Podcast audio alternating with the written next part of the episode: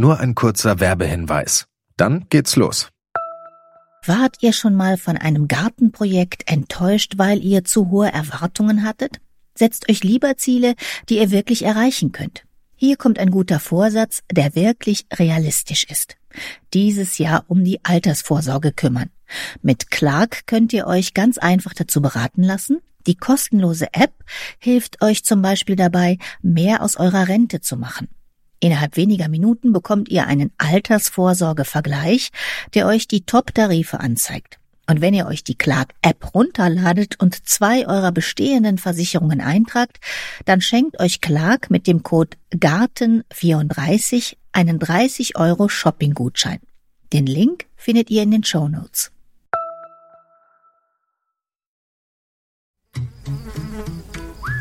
Gartenradio mitten im Grünen. Bevor es losgeht, noch eine kleine Info zum Klang dieser Folge. Ich habe neulich mal nach einem Interview meinen Technikkoffer im Zug stehen lassen und der ist dann fröhlich weitergefahren. Irgendwann wurde er in Karlsruhe aufgegriffen. Ein netter Mensch hat ihn dann bei der Bahn abgegeben. Herzlichen Dank dafür. Ich war aber genau am nächsten Tag mit Gärtner Janek Weber für diesen Podcast hier über das Vermehren verabredet, konnten wir nicht verschieben. Da habe ich ein längst ausgemustertes Aufnahmegerät nochmal genommen. Man kann alles verstehen, es klingt ein klein bisschen gepresst. Sorry dafür. Ich habe mein Köfferchen mittlerweile wiederbekommen und bei der nächsten Folge ist alles wieder in gewohnter Tonqualität. So, und jetzt also Vorhang auf für Yannick Weber. Aus eins macht zwei, macht drei, macht vier. Heute geht es um das Vermehren von Pflanzen. Das kann man auf ganz unterschiedliche Weise machen. Man kann Saatgut sammeln und aussehen, man kann Stauden teilen, Stecklinge schneiden, Ableger machen, Pflanzen absenken. Manches lässt sich besser im Herbst erledigen und für manches ist jetzt das Frühjahr der allerbeste Zeitpunkt. Und wir gucken uns heute mal diese Vermehrungsmethoden und Pflanzen an, bei denen wir jetzt im Frühjahr mit der Vermehrung anfangen können. Und das machen wir mit Gärtner Janek Weber hier in unserer Alexianer Klostergärtnerei. Hallo Janek. Hallo Heike. Kann ich in meinem Garten und auf meinem Balkon alles selber vermehren? Sehr, sehr, sehr viel. Also das, was man klassischerweise im Garten hat, also die typischen Stauden, die typischen Gehölze, auch die Kräuter und das Gemüse, das könnte ich eigentlich alles vermehren, weil wenn man sich zurückdenkt, dann hat der Laie alles vieles für seinen Hausgarten selbst vermehrt. Vom Obst über die Gemüsesachen bis hin zu den Blumen. Und das Wissen ist noch da. Früher gab es ja auch kaum Gartencenter oder Gärtnereien, wo man etwas gekauft hat. Deswegen, man kann wirklich sehr, sehr, sehr viel vermehren. Und ich weiß nicht, wie das dir als Profi geht, aber wenn man mal selber eine Pflanze aus Saatgut oder aus einem Steckling großgezogen hat, entwickelt man wirklich auch eine ganz andere Beziehung dazu. Also wenn es jetzt nicht Gemüse ist, dass man auf isst, aber auch da eigentlich. Auch da, auch beim Gemüse ist das so. Wenn ich mir Kohl aussehe, dann habe ich auch ein anderes Verhältnis, dann gebe ich mir mehr Mühe mit den Dingen und wenn ich einen Strauch selber vermehre oder einen Baum vermehre, dann hänge ich da mehr dran, als wenn ich etwas kaufe und dann hat das so eine weniger emotionale Bindung. Für welche ist jetzt so der Zeitpunkt? Um die jetzt zu vermehren, sind die ganzen Stauden zum Beispiel ein Thema und Kräuter zum Beispiel. Das Frühjahr ist die große Vermehrungszeit. Äh, der Herbst ist auch eine gute Zeit, um vieles zu vermehren. Da wären dann auch die Stauden eine Idee und auch viele Gehölze. Aber das Frühjahr ist natürlich eine Zeit, wo man vieles selber machen möchte und fürs Jahr vorbereiten möchte. Und dann ist Vermehren eigentlich eine der wichtigen Arbeiten im Garten. Erkenne ich eigentlich auch von außen, was sich jetzt gut vermehren lässt? Also wenn ich jetzt zum Beispiel sehe, jetzt blüht der Winterjasmin oder die Zaubernuss oder die Zwiebelpflanzen, wenn die jetzt blühen, heißt das, aha, da denke ich mit, die kann ich dann, wenn sie verblüht sind, gleich vermehren? Ja, vor allen Dingen wichtig ist, wenn die verblüht sind, dann wird erst die Zeit zum Vermehren teilen oder Stecklinge schneiden oder sowas. Das macht man niemals von äh, blühenden Sachen. Aber man könnte sich dann schon mal einen Gedanken drüber machen. Die Schneeglöckchen blühen ja jetzt und die Osterglocken. Und wenn das dann verblüht ist, dann könnte man die zum Beispiel teilen. Oder man kann ja auch Zwiebelpflanzen aussäen, das ist ja genauso gut. Also dann sammle ich bei den Zwiebelpflanzen, wenn die verblüht ja. sind, äh, das Saatgut. Zum Beispiel, genau. Da könnte man bei den Schneeglöckchen und bei den Krokussen, könnte man zum Beispiel das Saatgut sammeln. Oder bei den Winterlingen funktioniert das sehr gut. Ich kann es natürlich auch Mutter Natur entscheiden lassen, weil die vermehren sich sehr leicht und äh, fallen dann auch gut aus. Aber wenn man gezielt vielleicht einzelne Standorte an denen vermehren möchte, dass da eine neue Partie Schneeglöckchen oder Winterlinge entsteht, dann wird es Zeit, die zu vermehren jetzt. Dann sammle ich dann einfach die Samenkapseln ein und streue die vielleicht an der Stelle, wo ich sie haben möchte. Oder gezielt in ein Töpfchen und vermehre die dann. Da könnte man auch als Balkonbesitzer mal jemanden fragen, der einen Garten hat, ob man sich Verblühtes mal abschneiden darf. Da ja. sagt ja bestimmt niemand nein. Ne? Genau. Die wenigsten Leute vermehren ja in dem Sinne ihre Wildpflanzen. Wenn man einmal eine Mutterpflanze hat, dann ist man ja meistens auf dem Balkon schon zufrieden.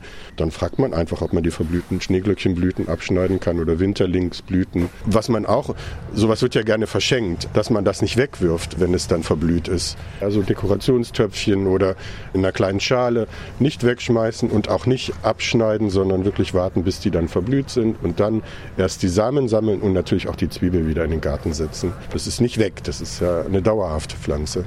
Also dann helfe ich zum Beispiel dem Schneeglöckchen bei dem Sprung genau, vielleicht 50 Sprung Meter weiter. Auf die andere Seite des Gartens und kann dann eine neue Partie im Garten entstehen lassen. Wenn man nicht ins Freigelände direkt aussät, dann sollte man natürlich extra Aussaaterde verwenden, also Vermehrungserde, Aussaat oder Stecklingserde nennt die sich, weil die sehr wenig Nährstoffe enthält.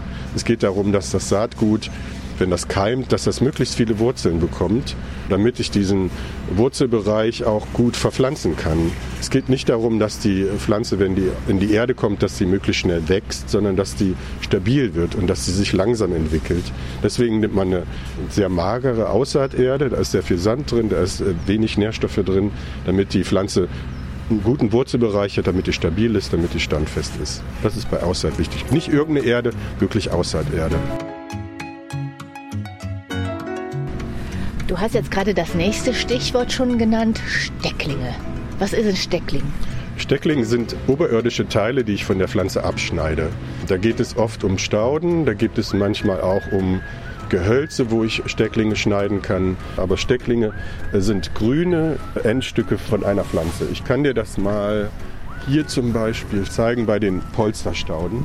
Und das ist jetzt ein Blaukissen. Natürlich ist das jetzt am Blühen. Jetzt soll man es natürlich nicht vermehren, aber jetzt kann man zeigen, wie es aussieht.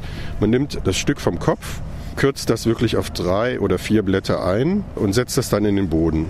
Auch wieder in sehr magere Erde und sorgt dafür, dass dieser Steckling dann unter, man sagt gespannte Luft, sagt man dazu. Das ist so ein Fachausdruck. Das heißt sehr, sehr hohe Luftfeuchtigkeit, 100 Prozent, 90 Prozent Luftfeuchtigkeit, weil dieser kleine Steckling ja nicht genug Wurzeln hat, um sich zu vermehren soll der über die wenigen Blätter, die er dann noch hat, soll er natürlich möglichst wenig Wasser verdunsten, weil er sonst vertrocknet, dieses kleine Stückchen Pflanze. Deswegen muss die Luftfeuchtigkeit möglichst hoch sein. Und die Pflanze sollte nicht blühen. Aber wenn die jetzt verblüht ist, hier das Blaukissen, ja. dann könnte ich auch Saatgut sammeln.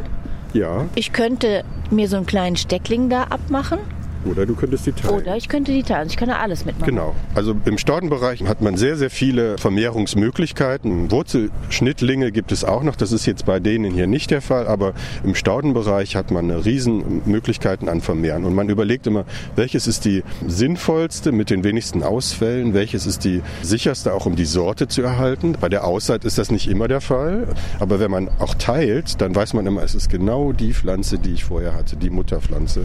Und das ist so ein Stück Stück weit die Unsterblichkeit dieser Pflanze. Ich vermehre die immer wieder. Aus dieser Mutterpflanze könnte ich eigentlich dann irgendwann Hunderte, Tausende machen. Lass uns noch mal einmal kurz zu den Stecklingen zurückkommen. Ja. Also ich könnte aus einer Staude Stecklinge machen, aber ich gucke jetzt mal wieder auf die Gehölze. Ja die teile ich ja nicht. Also da kann ich ja nur Stecklinge machen. Genau. Das ist der Unterschied, dass man Gehölze einfach nicht teilen kann in dem Sinne. Also es gibt einzelne Gehölze, die bilden sowas wie Wurzelausläufer. Die könnte ich dann teilen. Welche? Zum Beispiel eine Schneeballhortensie, die bildet Wurzelausläufer. Und da könnte ich dann diesen Wurzelausläufer abstechen und habe dann eine neue Pflanze davon. Aber hier zum Beispiel, wir stehen jetzt hier vor dieser Weide und die kommt eben aus einem Punkt heraus, unten aus dem Boden. Und deswegen kann ich das nicht teilen, nicht in der Mitte durchschneiden. Aber ich könnte zum Beispiel, gerade von der Weide, das ist ein super Beispiel, das kennen die meisten Leute, wenn man die jetzt schneiden würde und in die Vase setzen würde, dann zieht die ja unheimlich schnell Wurzeln. Und dann könnte man diese Weide einfach auch wieder in den Garten setzen. Und das ist das Prinzip von Steckhölzern. Hier, die Pflanze ist so vital, dass sie sogar in der Blütezeit schon Wurzeln bildet. Das ist aber eine der wenigen Ausnahmen. Zum Beispiel hier die Zaubernuss. Die würde in der Vase keine Wurzeln ziehen. Da müsste man dann einfach gezielter ein Stück nehmen, müsste das auch wieder unter gespannte Luft, unter hohe Luftfeuchtigkeit in den Topf setzen und dann würde das wieder Wurzeln schlagen. Es gibt ganz leichte und es gibt etwas kompliziertere. Äh, Dann gib doch noch mal ein paar Beispiele. Welche sind die leichten bei der Stecklingsvermehrung hier bei den Gehölzen? Genau. Alle Weidenartigen sind die leichten zum Beispiel. Die Äh, dann im Wasser wurzeln. die im Wasser schon wurzeln. Hier sind Hartriegel, das sind auch die leichten. Und man sieht hier, das ist vielleicht ein kleiner Exkurs, man sieht so kleine braune Stippen auf den tollen roten Zweigen. Und aus denen würden zum Beispiel auch die Wurzeln kommen. Aus diesen Art schlafenden Augen könnte man das nennen. Es gibt hier diese rote Version, es gibt aber auch die grüne Version. Das ist sehr, sehr einfach. Die setzt man wirklich nur in Wasser und dann ziehen die schon Wurzeln. Der sibirische Hartriegel, da sehen wir aber jetzt hier Knospen kommen bald. Ja. Könnte ich jetzt da schon Könnte man. Stecklinge machen? Bei denen, weil das eben diese leichten sind, ist, bei denen könnte man das jetzt schon machen. Wenn man den jetzt heute abschneidet, hätte der in zwei Wochen genug Wurzeln, um den einzupflanzen. Erkenne ich das irgendwie, welche die leichten sind oder nicht? Ich meine, ich kann abschneiden und entweder kommen dann in der Vase Ja. Wurzeln oder nicht, Ja. dann weiß ich, es sind die anderen. Genau, genau. Das ist natürlich das Simpelste. Also auch ein Beispiel, was man ganz oft kennt, jetzt auch gerade um die Osterzeit herum, ist natürlich die Forsythie. Die schneidet man, die blüht und trotzdem zieht die Wurzeln, weil das einfach ein so vitales Gehölz ist und so motiviert ist, sich auch zu vermehren, dass man das selbst in der Blüte vermehren könnte. Ja, es trifft viele, viele Frühlingsblüher, die leicht zu vermehren sind. Auch hier zum Beispiel die Kirschen, die ziehen auch sehr leicht Wurzeln. Da ist viel ausprobieren oder fragen. Hilft dann. Dann kommen wir noch mal gerade zu denen, die ein bisschen schwieriger sind. Das war hier diese wunderschöne Zaubernuss, die gerade hier so ganz gelb vor uns vor sich hin blüht und duftet. Die könnte ich auch jetzt abschneiden. Nein. Bei der Zaubernuss würde ich warten, bis die verblüht ist. Das sind die letzten Blüten. Und dann würde ich den Zeitpunkt abwarten, wenn die Blüte vorbei ist, aber die Blätter noch nicht so groß sind. Und dann würde ich die vermehren über Steckhölzer. Äh, Dann würde ich ein Mittelstück nehmen und kein Endstück, weil das zu weich ist. Das ist der Trieb, der letztes Jahr gebildet wurde. Die Triebe, die jetzt blühen, die sind ein Jahr älter. Also, Und ich würde diesen Teil nehmen, nicht den blühenden Teil. Und aus dem würde ich dann Steckhölzer machen. Was man früher gemacht hat, war ein Eimer mit sehr abgemagerter, sandiger Erde aus dem Garten, Steckholz rein, gut gießen, zwei Bambusstäbe rein und eine Folientüte oder so ein großes Gurkenglas drüber. Und dann hat man so eine Art Mini-Gewächshaus. Das funktioniert auch. Und so hat man früher oft Rosen vermehrt. Das ist nämlich auch etwas, was eigentlich sehr, sehr simpel funktioniert bei Rosen. Nicht die jungen Triebe nehmen, sondern etwas ältere Triebe, die schon etwas ausgereifter sind, in den Boden stecken und dann äh, gespannte Luft drüber machen, so eine Art Gurkenglas. Und schon ziehen die Wurzeln. Und wenn ich jetzt zum Beispiel von einer Stämmchenrose mir so einen langen Trieb nehme und den in die Ja. Erde stecke und vermehre, dann kriege ich eine Strauchrose oder wie? Der Nachteil bei Rosen ist ja, dass sie oft auf einer Unterlage veredelt sind. Und was der Laie ja nicht macht, ist halt die Unterlage erst ziehen, die Wildrose, und darauf dann Edelreis zu setzen. Das kann man machen. Auch das ist ja technisch möglich. Aber man könnte dann einfach auch sagen, ich setze den Edelreis in den Boden, nehme dann leider nicht die positiven Eigenschaften der Unterlage mit, aber es wird trotzdem gut funktionieren. Eine Hörerin hat geschrieben und die hat gesagt, sie hat schon einiges per Stecklinge vermehrt an Gehölzen, aber die Hortensie, das hat nicht geklappt. Ich weiß jetzt nicht mehr Mhm. Die genau, welche es war. Bauernhortensie vermutlich, ja. Das wäre jetzt im Frühjahr die Zeit, um die zu vermehren, wenn die Knospen noch sehr geschlossen sind. Und das geht eben nicht in der Vase. Weil man diese einfachen Sachen kennt, leitet man oft ab, dass man das mit den anderen auch machen könnte. Aber viele Gehölze würden in der Vase dann faulen. Deswegen würde ich der Hörerin empfehlen, einfach jetzt, wenn der Frost abgeklungen ist und der Boden warm ist oder man auf der Fensterbank vermehren möchte, dann könnte man jetzt Stücke von der Hortensie schneiden, maximal handlang mit zwei oder drei Knospenpaaren und die steckt man dann in den Boden. Wichtig ist halt auch richtig rum, äh, aber das sieht man bei denen äh, ganz gut. Also ist schon wichtig richtig rum, weil wenn Ja. man die jetzt zur Seite legt und man weiß es vielleicht nicht mehr, Ja, naja, der Futter bei den äh, Hortensien ist, dass man die Knospen ganz gut erkennen kann, dass sie nach oben stehen. Aber wenn man jetzt wirklich manche Sachen nimmt, wo die Knospen sehr klein sind, der Fachmann macht oben einen geraden Schnitt und unten einen schrägen Schnitt, um das zu unterscheiden. Das ist das Simpelste. Weil Dann weiß man immer, wo oben und unten ist. Und ist es auch egal, jetzt ob ich so kurz über einer Knospe oder unter nee. der Knospe schneide? Aus der Knospe selber soll ja nicht nur ein Blatt entstehen, sondern die Knospe hat die Möglichkeit, auch Wurzeln aus diesem Punkt herauszubilden. Deswegen die unterste Knospe soll noch ein Stück weit Stiel haben. Es soll nicht direkt unterhalb der Knospe geschnitten werden, sondern mit etwas Abstand. Aber die unterste Knospe kommt immer in den Boden, damit die einfach auch Wurzeln bildet aus diesem Punkt. Weil aus diesem, man sagt Internodien zwischen den einzelnen Knospen, das nennt man Internodien. Und aus diesem Punkt würden keine oder wenig Wurzeln gebildet, sondern immer aus dem schlafenden Auge. Da würden die Wurzeln entstehen. Perfekte Sache. Ne? Ja, Mutter Natur hat das ganz gut hingekriegt. Also beziehungsweise hier unten würde sich, wenn das in der Erde ist, würde sich kein Blatt bilden, sondern eher Wurzeln und hier oben würden sich dann Blätter bilden. Die ganze Sache soll aber erstmal nicht viele Blätter haben, weil das Verhältnis zwischen Blättern und Wurzeln ja ein Stück weit gewahrt werden soll. Wenn da noch nicht viele Wurzeln sind, sollen eben auch nicht viele Blätter sein. Deswegen hat man meistens oberirdisch zwei Knospen, unterirdisch eine und fertig ist das. Und die oberste Knospe, da kann es ruhig knapp oberhalb der, des schlafenden Auges oder der Knospe abgeschnitten werden. Unten ein bisschen stiel lassen, oben wenig stiel lassen.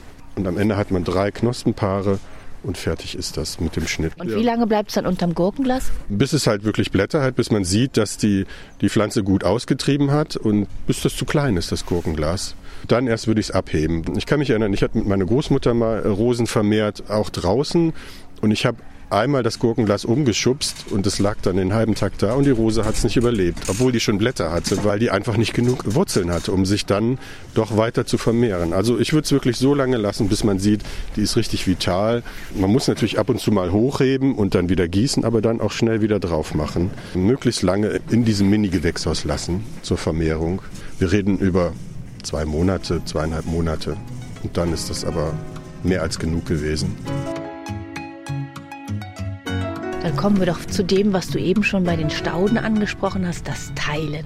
Das kann jeder. Ja, das ist äh, technisch sehr, sehr einfach und das, das hat eine sehr hohe Wahrscheinlichkeit, dass das gut funktioniert. Was die meisten, glaube ich, interessiert sind, so Stauden, die sich im Winter völlig zurückziehen.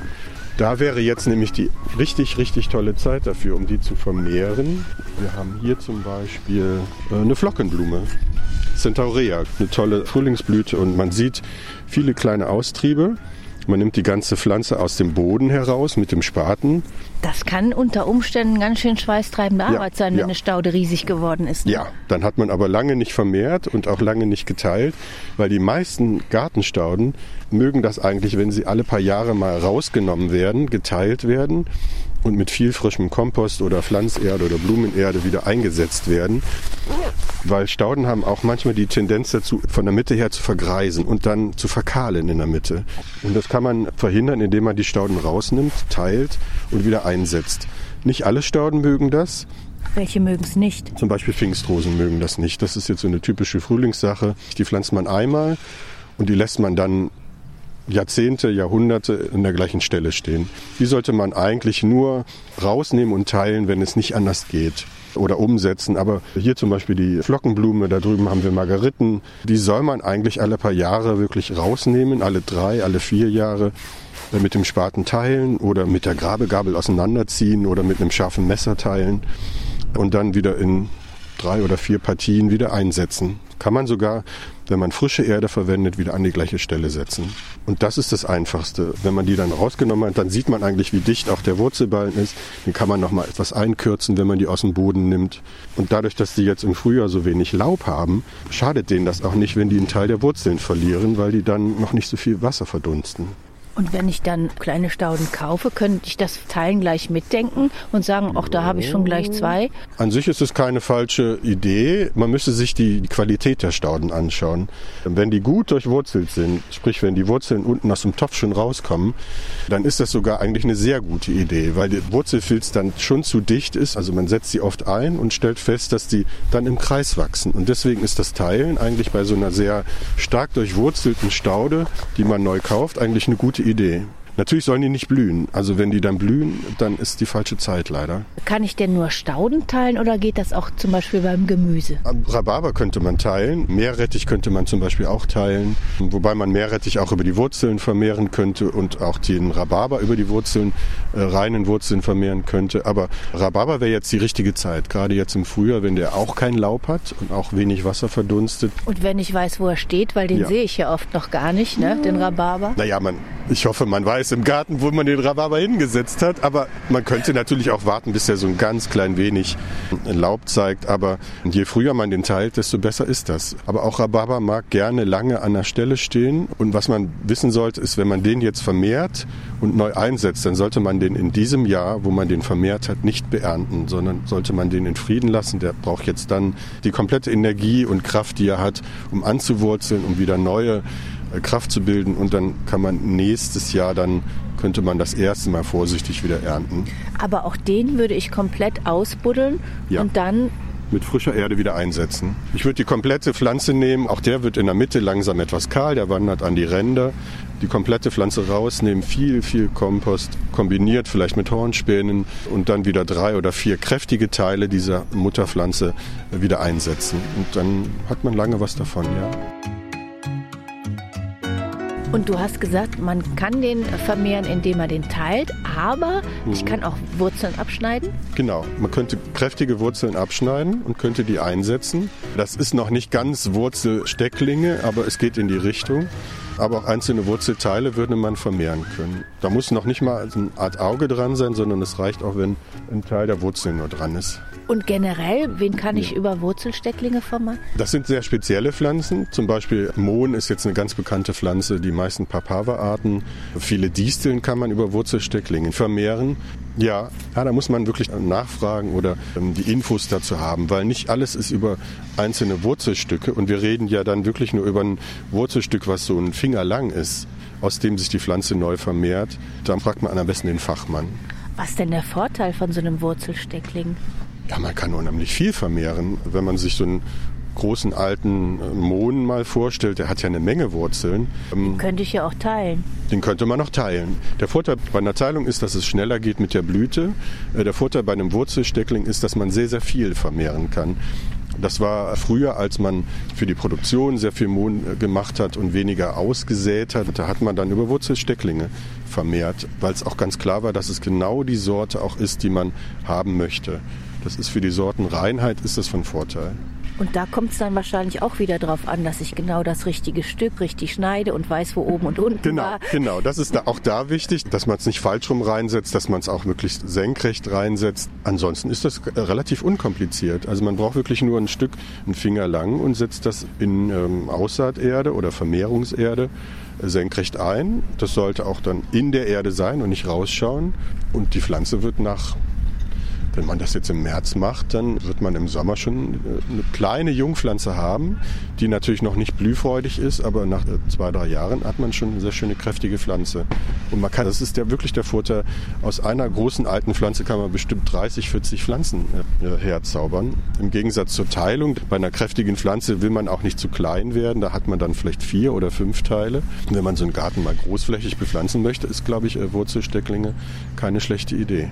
Was man wissen sollte, ist, wenn man Teile von diesen Pflanzen im Boden vergisst, dann kommen die wieder. Das ist das Schöne bei den Wurzelstecklingen. Die gehen eigentlich nie verloren in dem Garten. Man vergisst eine kleine Wurzel vom Mohn oder von einer Edeldistel. An der Stelle ist dann die Pflanze immer noch da. Jetzt haben wir viel gesprochen von Stauden, die ich vermehren kann. Wie sieht es denn zum Beispiel bei Kräutern aus? Ja, Kräuter kannst du auch gut vermehren. Viele mediterrane Kräuter sind allerdings ja keine echten Stauden, sondern Halbsträucher. Das heißt, da könnte ich entweder über Absenker könnte ich arbeiten, ich könnte aber auch natürlich Stecklinge, Steckhölzer schneiden. Das ist bei diesem Übergang zwischen Staude und Gehölz ist das ein bisschen unklar, ob es jetzt ein Steckholz ist oder ein Steckling. Aber das könnte man machen. Gerade jetzt im Frühjahr ist für Thymian, Rosmarin, Salbei ist jetzt die Zeit, um die zu vermehren auch. Ach, das könnte ich dann machen, wie die Erdbeeren das immer so schön von selber machen. Ja, die machen ja immer die Ausläufer einfach, und dann genau. kommt die neue Pflanze und so mache ich das dann auch mit den mediterranen Kräutern. Genau, allerdings muss ich das selbst machen. Die Erdbeere macht das ja für mich. Die bildet ja einen Ausläufertrieb, an dem dann am Ende eine neue Pflanze sitzt. Aber beim Lavendel oder beim Rosmarin müsste ich natürlich selber den Trieb auf den Boden stecken. Am besten mit so einer Art Hering oder so einem gebogenem Draht. Und der sollte dann auch wirklich von März bis in den September hin sollte der Bodenkontakt haben. Und dann erst, ja, im September oder erst nächstes Jahr im März könnte ich den dann abschneiden von der Mutterpflanze und habe dann eine unabhängige neue Pflanze, die ich dann an einen neuen Standort setzen könnte. Ich könnte natürlich auch absenken in einen Topf, den ich daneben stelle. Das geht auch. Den Rosmarin oder den Thymian. Das ist das Simpelste. Dann verliert man nicht die Mutterpflanze, hat auch die Gewähr, dass man eine Jungpflanze hat, die schon ziemlich selbstständig ist. Und äh, ja, es macht wenig Arbeit. Man muss die wirklich nur äh, ein bisschen versorgen. Und wenn man mal einen intensiven Salbei oder Rosmarin hat, die sind ja auch nicht alle gleich, dann kann ich mir den vermehren. Genau, genau. Oder ich kann, äh, ich glaube, man könnte mit dem Nachbarn reden, dass er das für einen macht, wenn er eine schöne Pflanze hat, ohne dass er ein Risiko eingehen möchte, seine Pflanze zu verlieren. Hier sind wir schon bei den Kräutern. Man könnte natürlich auch einfach nur Kopfstecklinge schneiden und dann sind wir in dem Bereich so ähnlich wie bei den Steckhölzern. Hier bei dem Thymian sieht man das. Das sind so schon sehr, sehr feste Triebe. Und da versuche ich natürlich möglichst einen sehr kurzen Trieb zu nehmen. Der ist jetzt so fünf Zentimeter. Der ist jetzt vielleicht ja fingerlang äh, und davon entferne ich möglichst viele Blätter, lasse dann wirklich nur die Spitze da. Und der Teil, der jetzt ohne Laub, die untere Hälfte, die setze ich dann in die Erde und sorge dafür, dass der möglichst wenig Wasser verdunstet, indem ich den in so ein Mini-Gewächshaus setze oder unter ein Gurkenglas. Und so könnte man die meisten Thymianarten auch vermehren, wobei der bietet sich natürlich an, dass der, wenn die Triebe so lang und dünn sind, dass die auf dem Boden Kontakt haben, dass man die dann im Laufe des Sommers vielleicht mal trennt und äh, dann unabhängig macht von der Mutterpflanze. Ja, ich finde, dann haben wir schon ganz viel gehört. Gibt es noch irgendeine persönliche Erfahrung, die du mal gemacht hast mit Vermehrung? Ja, ich habe als sehr junges Kind habe ich äh, Kastanien gesammelt und habe die in den Garten meiner Großeltern an den Zaun gesetzt und mittlerweile sind es wohl riesige Bäume. Also nicht mehr alle. Was nicht so clever war, ich habe Kastanien im Abstand von 15 Zentimetern in den Boden gemacht. Das ist natürlich für einen Baum, der dann mal 15 Meter wird, aber ich meine, es hätten drei oder vier haben jetzt überlebt. Und es sind richtig große Bäume geworden, ja. Dann würde ich sagen, Janik Weber, Gärtner hier in unserer Alexander Kloster Gärtnerei, der hat uns heute Tipps gegeben für die Pflanzenvermehrung im eigenen Garten und natürlich auf dem eigenen Balkon. Da kann man das auch alles machen. Dann mal ran an das Saatgut, den Steckling oder den Absenker. Haben Sie Geduld und lassen Sie einfach mal wachsen. Ich sage Dankeschön, Janik Weber. Danke dir auch. Ganz herzlichen Dank fürs Zuhören und auch ganz herzlichen Dank für die Unterstützung. Auf Steady und auch so freue ich mich wirklich sehr. Mein Name ist Heike Sikoni und machen Sie es gut.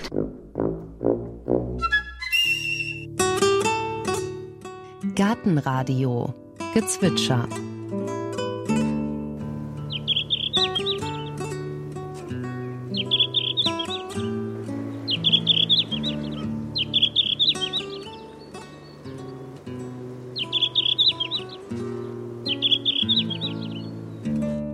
Das war der Blauschwanz. Gartenradio Ausblick. In der nächsten Folge hören Sie Da geht es um Schädlinge und Nützlinge. In der Natur ist es ja so, wer lebt, hat Feinde, mal mehr, mal weniger, und die Feinde meiner Feinde sind meine Freunde.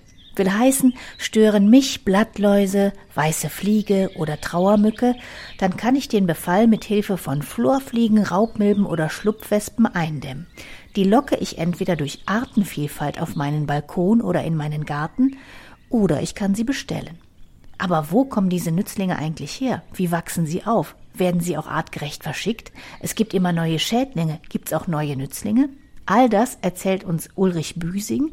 Er arbeitet seit über 30 Jahren beim ältesten Nützlingszuchtbetrieb Deutschlands in Baden-Württemberg.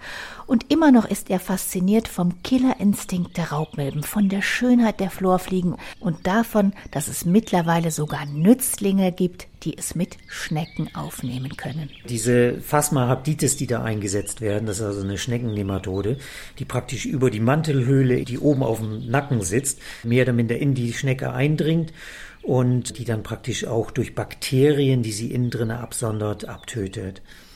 Und das ist eine von den Nematoden, die man wirklich sprüht dann in so eine kleine Flasche und dann Ja, genau. Das ist eigentlich so, dass man die auch durch Gießverfahren ausbringen kann. Nematoden sind in einem Pulver drin und wir bringen manchmal 50 Millionen Nematoden mit einer Einheit aus, die zum Beispiel für 100 Quadratmeter reichen. Das bedeutet dann irgendwo so mal 500.000 Nematoden pro Quadratmeter. Das sind unheimliche Zahlen und die Leute fragen uns manchmal auch am Telefon, ob wir die auch gezählt haben, die wir dann zuschicken. Das können wir natürlich nur bejahen.